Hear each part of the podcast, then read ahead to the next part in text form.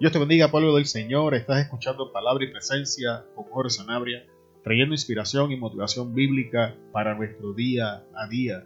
Para la enseñanza en el día de hoy vamos a estar hablando bajo el tema El Dios de lo imposible. La base para el día de hoy la encontramos en Josué, en versículos 1 al 2. Ahora, Jericó estaba cerrada, bien cerrada, a causa de los hijos de Israel. Nadie entraba ni salía. Mas Jehová dijo a Josué, mira, yo he entregado en tu mano a Jericó y a su rey con sus varones de guerra.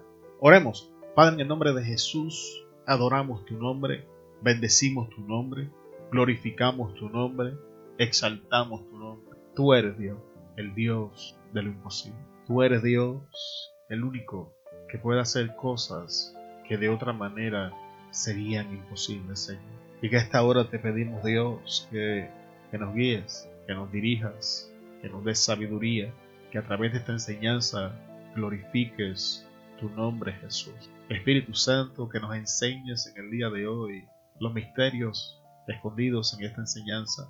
Espíritu Santo, que, que traigas entendimiento de las escrituras, que traigas revelación, que nos confrontes con errores que estamos cometiendo, que nos alejan del milagro que tú has preparado para nosotros.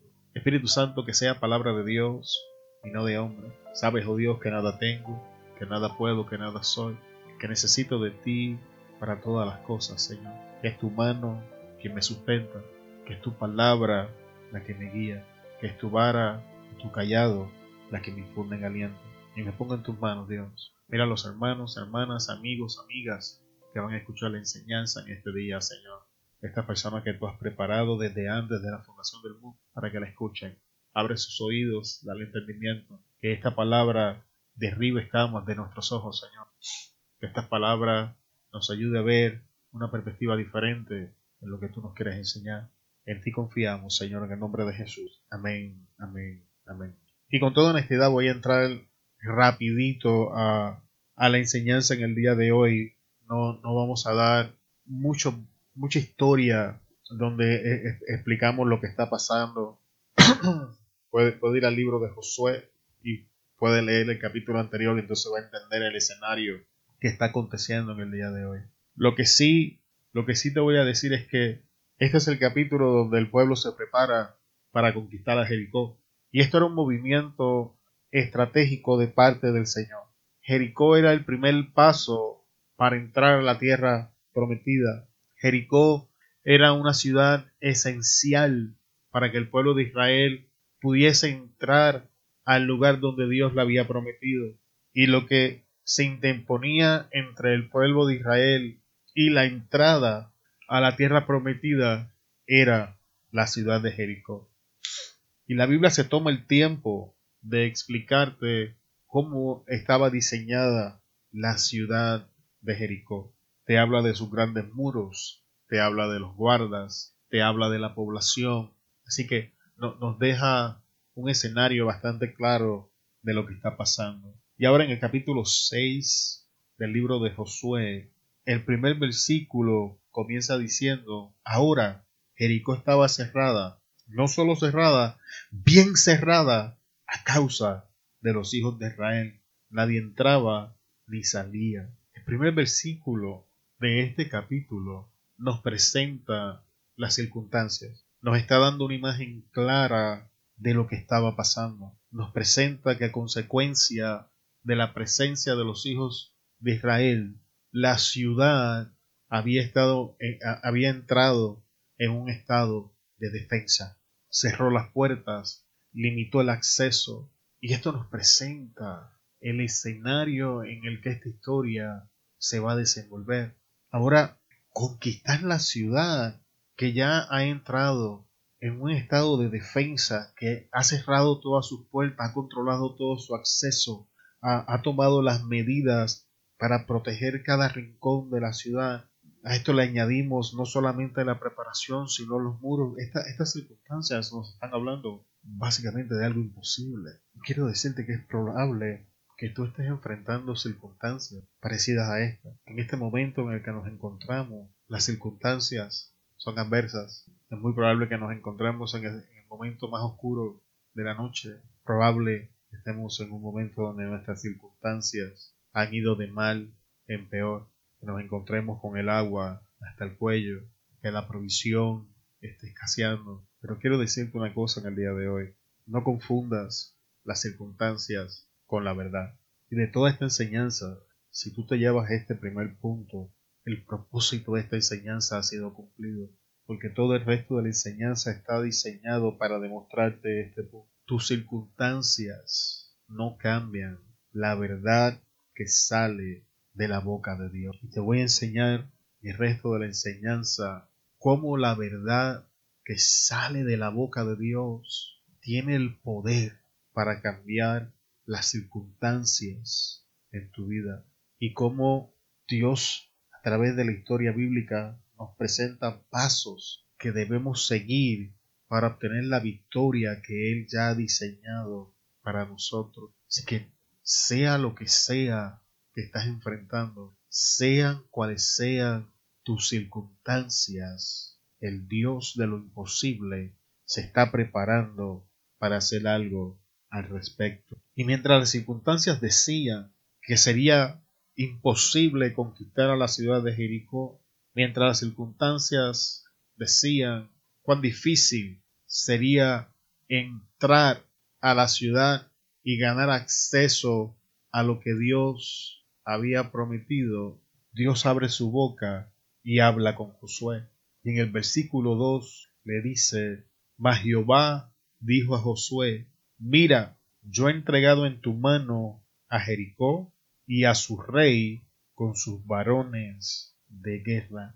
¿No, es increíble cómo, cómo, Dios no habla de, de cuán difícil son las circunstancias, cómo Dios no repite las circunstancias, sino que Dios abre su boca y declara una palabra sobre sus circunstancias, sobre las circunstancias que están pasando y le dice a Josué, yo he entregado en tu mano a Jericó. Y esto habla del compromiso de Dios. Amado hermano, Dios está comprometido a hacer en tu vida lo que Él dijo que va a hacer.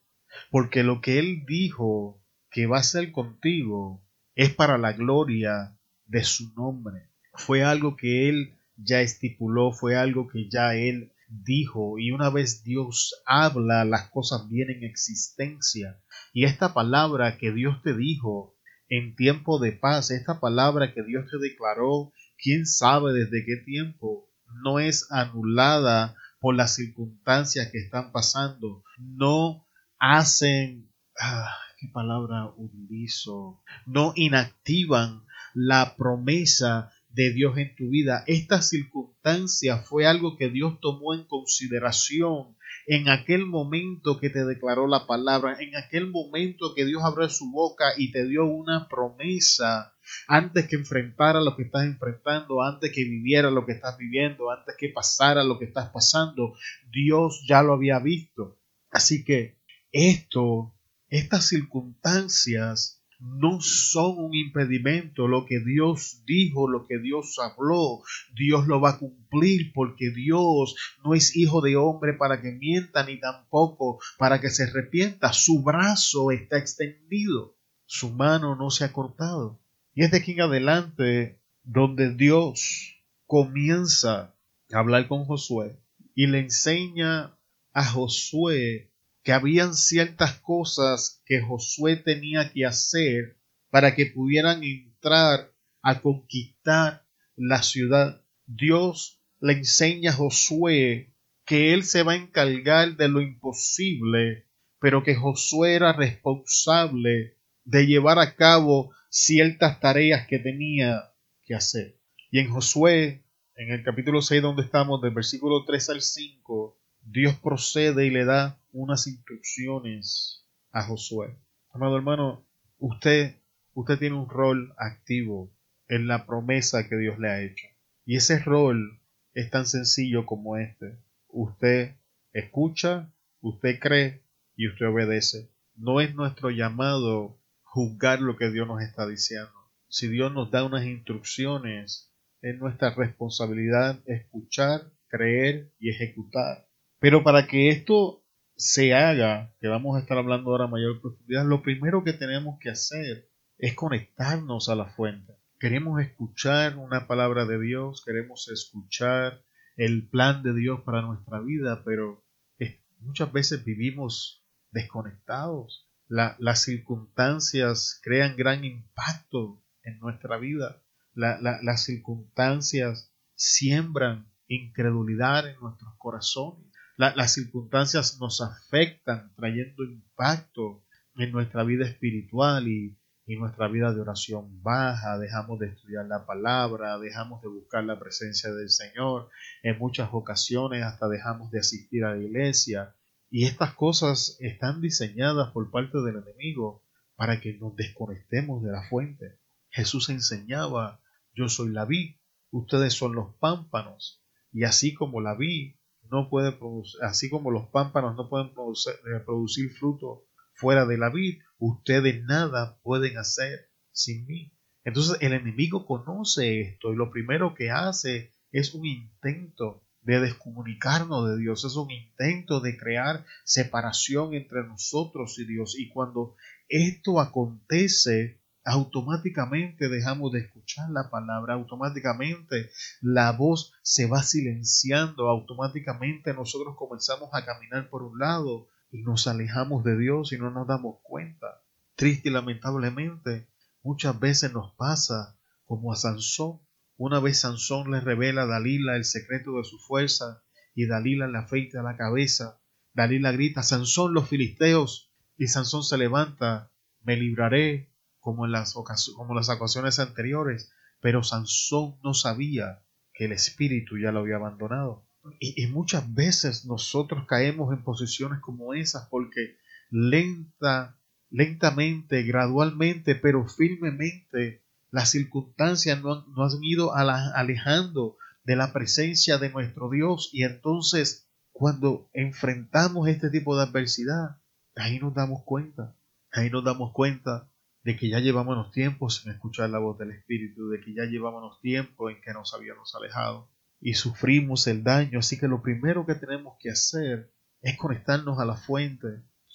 Entiende, hermano, hermana, que no podemos hacer nada sin Jesús. El único héroe de esta historia se llama Cristo Jesús. El único medio que nosotros necesitamos se llama Cristo Jesús. Conéctese de nuevo a la fuente. Haga un esfuerzo. Muchas veces yo tengo que decirle, Dios, no puedo orar. Dios, no sé qué decir. Usted conéctese a la fuente. Usted comience a buscar del Señor. No, no continúe alejado, no continúe separado, porque el plan que Dios ha diseñado para que usted venza esas circunstancias lo va a alcanzar cuando se conecte y no va a poder vencer esas circunstancias hasta que no escuche el plan del Dios de lo imposible. Entonces una vez nos conectamos a la fuente, ahora es nuestra responsabilidad escuchar el plan. Si usted se da cuenta en estos versículos, el primer verso los primeros dos versos, eh, perdón, el primer verso es descriptivo. La Biblia nos está describiendo la situación eh, en la que se encontraba la, la ciudad de Jericó a consecuencia de la presencia de los hijos de Israel. En el segundo verso, entonces nos comienza a decir la promesa que el Señor le hace a Josué. En los versos de 3 al 5, escucha porque esto es importante, en los versos del 3 al 5 es Dios diciéndole a Josué el plan. Es Dios transmitiéndole a Josué la palabra que necesita para vencer la adversidad. ¿Sabes qué es lo que yo no veo? A Josué hablando. Tenemos un verso descriptivo y después del verso 2 hasta el 5 tenemos a Dios hablándole a Josué. Dios haciéndole promesas y Dios dándole el plan para, para alcanzar el cumplimiento de esa promesa. Muchas veces tenemos que cerrar la boca, hermano. A veces hablamos mucho, vamos a ser sinceros. Yo recuerdo que, que tenía un amigo que cuando se enojaba decía, ¿cuántos oídos tienes? Pues dos. ¿Y cuántas bocas? Una. Pues entonces usa más los oídos que la boca. Y, básicamente te estaba diciendo que te callaras y escucharas. Y muchas veces nosotros pareciera que tenemos dos bocas y llegamos ante la presencia de Dios hablando como los papagayos y parecemos periquitos y loros repitiendo y repitiendo y repitiendo las mismas palabras ante la presencia del Señor. Y la razón por la que la palabra de Dios no nos puede alcanzar es porque no estamos escuchando. Josué, la palabra lo alcanza porque está escuchando. Josué no ha dicho absolutamente nada hasta este punto de la historia. Lleguemos ante la presencia de Dios, amados, con una actitud más humilde a escuchar, a escuchar de su sabiduría, a escuchar de su palabra, sea que esto nos alcance a través de las escrituras, sea que nos alcance a través de una predicación, sea que nos alcance a través de una palabra directa del Espíritu Santo, sea que nos alcance a través de un amigo, pero escuche. Tenemos que aprender a escuchar. Eh, yo pienso que escuchar es un arte, es, es un arte que no, no todos dominamos. Nos gusta hablar, vamos a ser honestos, nos gusta hablar, pero escuchar, escuchar es otra historia. Y tenemos a Josué escuchando. Voy a llevar esto más lejos, pueblo de Dios que me estás escuchando. Tu victoria ante las circunstancias que estás enfrentando está íntimamente relacionada con tu capacidad de escuchar el plan. Te voy a repetir eso. La victoria sobre las circunstancias que están pasando está íntimamente relacionada con tu capacidad para escuchar el plan de Dios. Entonces, ¿qué hacemos? Ya nos hemos conectado a la fuente. Josué ha escuchado el plan, pero Josué recibe el plan. Ahora Josué cree el plan de Dios y lo hace suyo. Josué acepta la palabra y el plan que Dios declara. Josué es uno de los pocos hombres en las escrituras que cuando Dios le habla de un plan, Josué no le contesta diciéndole cuán difícil es. Y te voy a explicar lo que te quiero decir. Cuando, cuando retrocedemos en la historia y Dios habla con Moisés, Moisés le dice, eh, creo que tienes al hombre equivocado porque yo soy lento para hablar, o sea, yo soy tartamudo o gago, como decimos en Puerto Rico. Y entonces Dios tiene que decirle lo que va a hacer. En el libro de, en el libro de jueces, cuando Dios le di, el ángel le dice a Gedeón, hombre esforzado y valiente, Gedeón le contesta, oye, para, para, para, para, para, si Dios está con nosotros, ¿por qué estamos pasando lo que estamos pasando?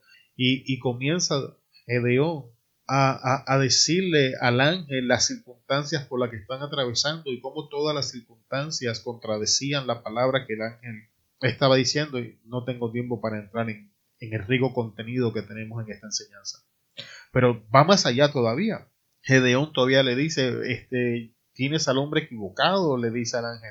Yo soy de la tribu más pequeña y yo soy el más pequeño y débil de mi casa. Y, esta historia se continúa repitiendo en la Biblia una y otra y otra vez. Pero Josué, Josué es uno de los pocos hombres que no hace esto. Cuando usted retrocede en la historia y ve el llamado de Josué, se da cuenta que Josué reaccionó al llamado de Dios desde el principio. Josué era muy bueno para aceptar la palabra de Dios y, se apropiaba de la palabra y, es ahí donde creo que nosotros fallamos mucho.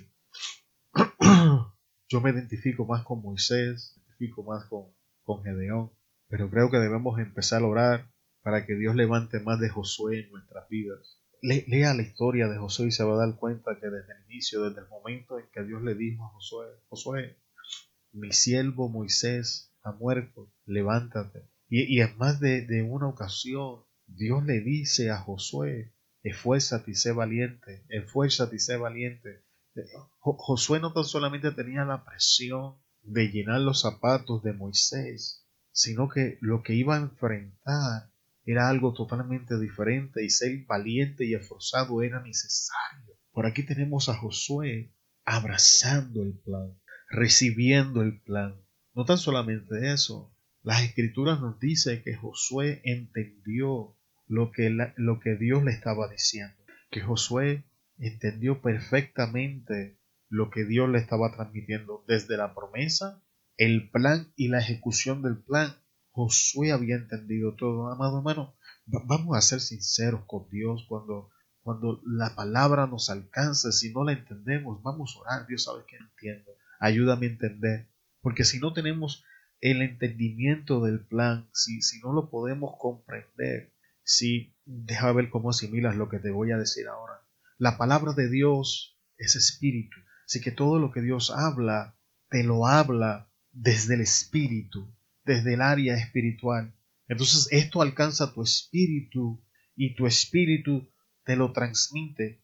Ahora escucha, pero si tú no tienes la capacidad de entenderlo, entonces no podemos tomar la palabra del, del, del, espíritu y manifestarla en nuestra vida, porque nos falta entendimiento, no la hemos entendido. Entonces muchas veces, por no sentirnos tontos, por no sentirnos ridículos, por, por, por las razones que sean, que todo esto es la manifestación de dos espíritus, es, es, orgullo y es miedo, pero tampoco voy a entrar en esa enseñanza en el día de hoy.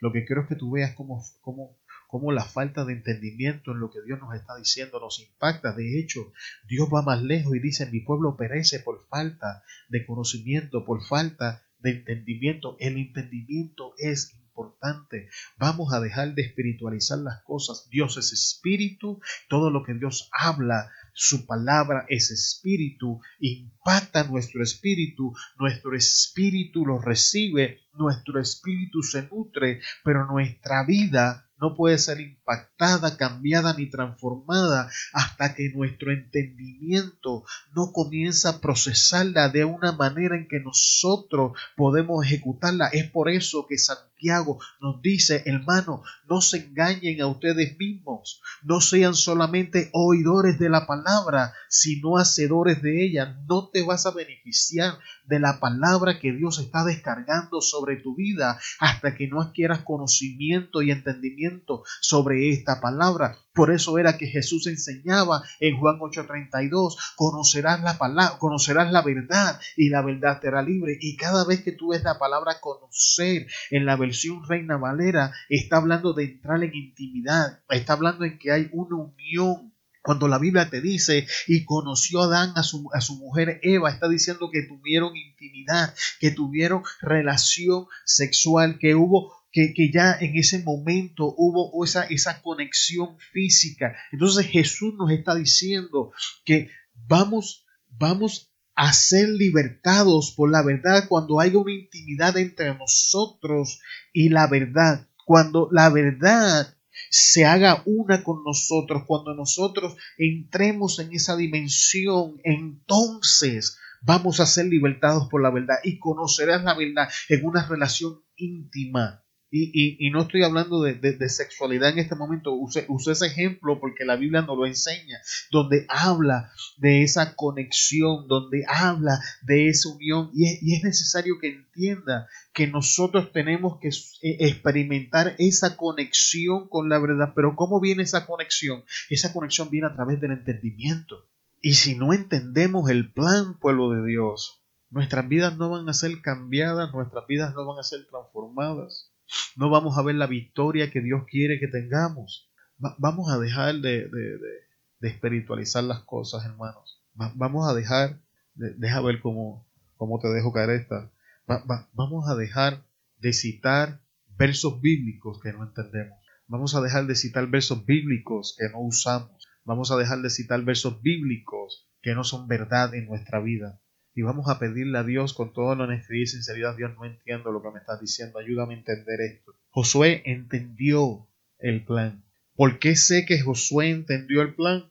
Porque una vez Josué entiende el plan, Josué se conecta a la fuente, recibe la palabra de Dios, escucha lo que Dios le está diciendo, entiende lo que Dios le, le está transmitiendo, y ahora Josué se convierte en el canal por el que Dios transmite su plan, transmite la promesa al pueblo. Ok, te voy a repetir eso. ¿Cómo yo sé que Josué entendió el plan? Porque ahora tenemos a Josué transmitiéndole el plan a la nación de Israel. Es Josué quien está dando las instrucciones que recibió de Dios a la nación.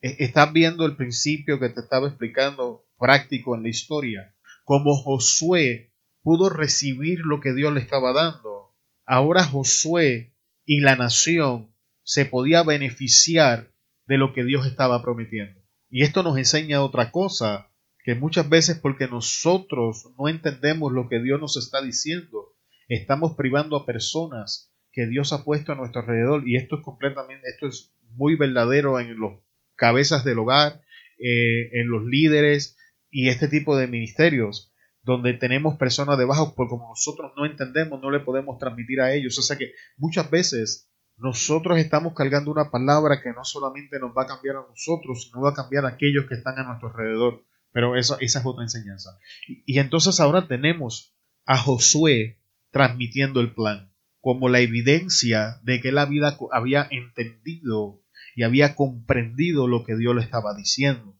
Y ahora, eh, en el del verso 6 al 16, tenemos a Josué y a la nación ejecutando el plan. Así que e, este es otro punto donde nosotros muchas veces fallamos. Y esto nos lleva a, a la cita de Santiago, hermanos, no se engañen. Dios no puede ser burlado. Lo que el hombre siembra, eso cosecha. No seas un oidor olvidadizo de la palabra, sino sea un hacedor de la misma. Y muchas veces nosotros fallamos en la ejecución de la escritura. Muchas veces la escuchamos, pero no hacemos nada con la palabra que hemos recibido. Amado hermano, si usted recibió una instrucción de Dios, ejecútela, porque esa palabra es la que necesitas para vencer las circunstancias que estás enfrentando. Esa palabra Dios la diseñó para que sea tu herramienta y tu recurso para pasar y atravesar la adversidad, la necesidad, la enfermedad, lo que sea que estés aconteciendo. Esa palabra de Dios es todo lo que tú necesitas. Josué no pidió más explicaciones. De hecho, si tú te pones a mirar en la historia, en el único momento que Josué abre su boca es después de entender la palabra. Después que él la escucha, después que la recibe, después que la entiende, después que él repasa el plan, porque como líder él tiene que haber hecho estas cosas. Él se sentó, él repasó el plan, él visualizó el plan, él hizo, él hizo su tarea y ahora abre la boca y la enseña. Y ahora tanto el líder como el pueblo están ejecutando en un acto de, de obediencia y de fe el plan de Dios. Esto significa que nuestra inactividad, pueblo de Dios, es una manifestación de nuestra incredulidad. Así como la ejecución del plan es un acto de obediencia que manifiesta nuestra fe en lo que Dios ha dicho, nuestra inactividad o, o, nuestra preparación o planificación prolongada es una manifestación de desobediencia e incredulidad. El verso no me dice que, que, perdón, que Josué hizo una planificación extendida de lo que iba a hacer. El verso me enseña que Josué hizo las preparaciones exactas que recibió de Dios. No hizo más, no hizo menos, sino exactamente. Él transmitió exactamente el plan que recibió de Dios e hizo las preparaciones necesarias para ejecutar el plan de Dios que él había dado. Y, es importante, amado hermano, porque muchas veces la, Biblia habla de planificación, pero nosotros planificamos acorde a la palabra que recibimos. La, la, planificación de la que habla la Biblia no es una sobreplanificación donde nos queremos preparar para, para, para cada pequeñez en el camino. nosotros planificamos para lo que Dios nos ha dicho. Nosotros planificamos para ejecutar el plan que Dios ya nos ha dado. nosotros no planificamos conforme a nuestro plan. Eso también es una señal de incredulidad.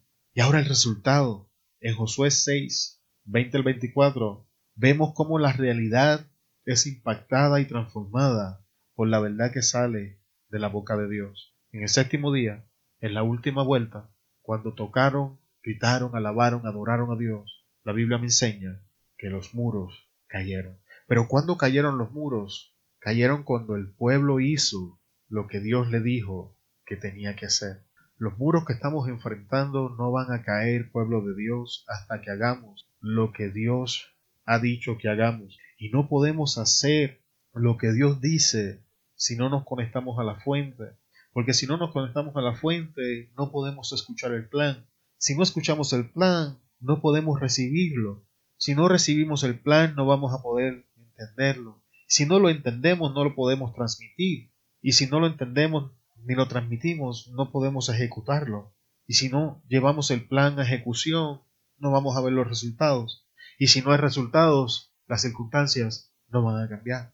Significa que si nuestras circunstancias no han cambiado, tenemos que retroceder y ver los pasos que esta historia nos está enseñando para ver si estamos en un estado de inactividad o estamos en la parte final del proceso donde estamos ejecutando lo que Dios nos dijo y ahora es cuestión de esperar que Dios haga lo que dijo que iba a hacer. Porque muchas veces, amado hermano y hermana que me escuchas, pensamos que estamos esperando por Dios, pero realmente Dios está esperando por nosotros que hagamos lo que Él nos dijo. Y entonces nada pasa porque Dios está esperando en nosotros y nosotros estamos esperando en Dios. Y, y, y, hermano ¿cómo, ¿cómo sé si estoy en esa etapa? Repasa los pasos. ¿Estás conectado a la fuente?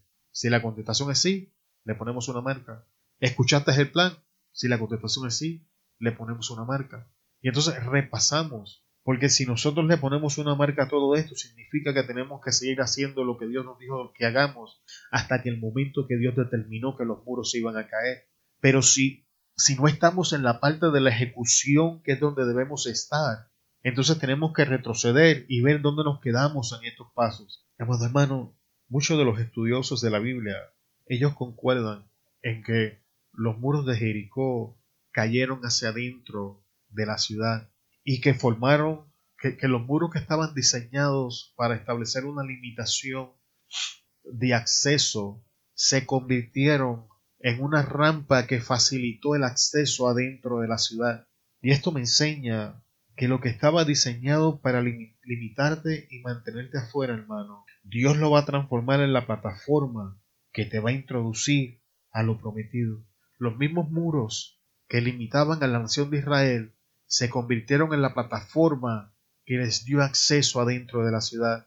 Las mismas circunstancias que te están limitando son las que Dios va usar para darte acceso a la conquista de la promesa. Con esto Llego al final de la enseñanza del día de hoy y Dios hizo posible lo imposible y la nación de Israel conquistó a Jericó y fueron introducidos a un lugar que supuestamente era imposible de alcanzar.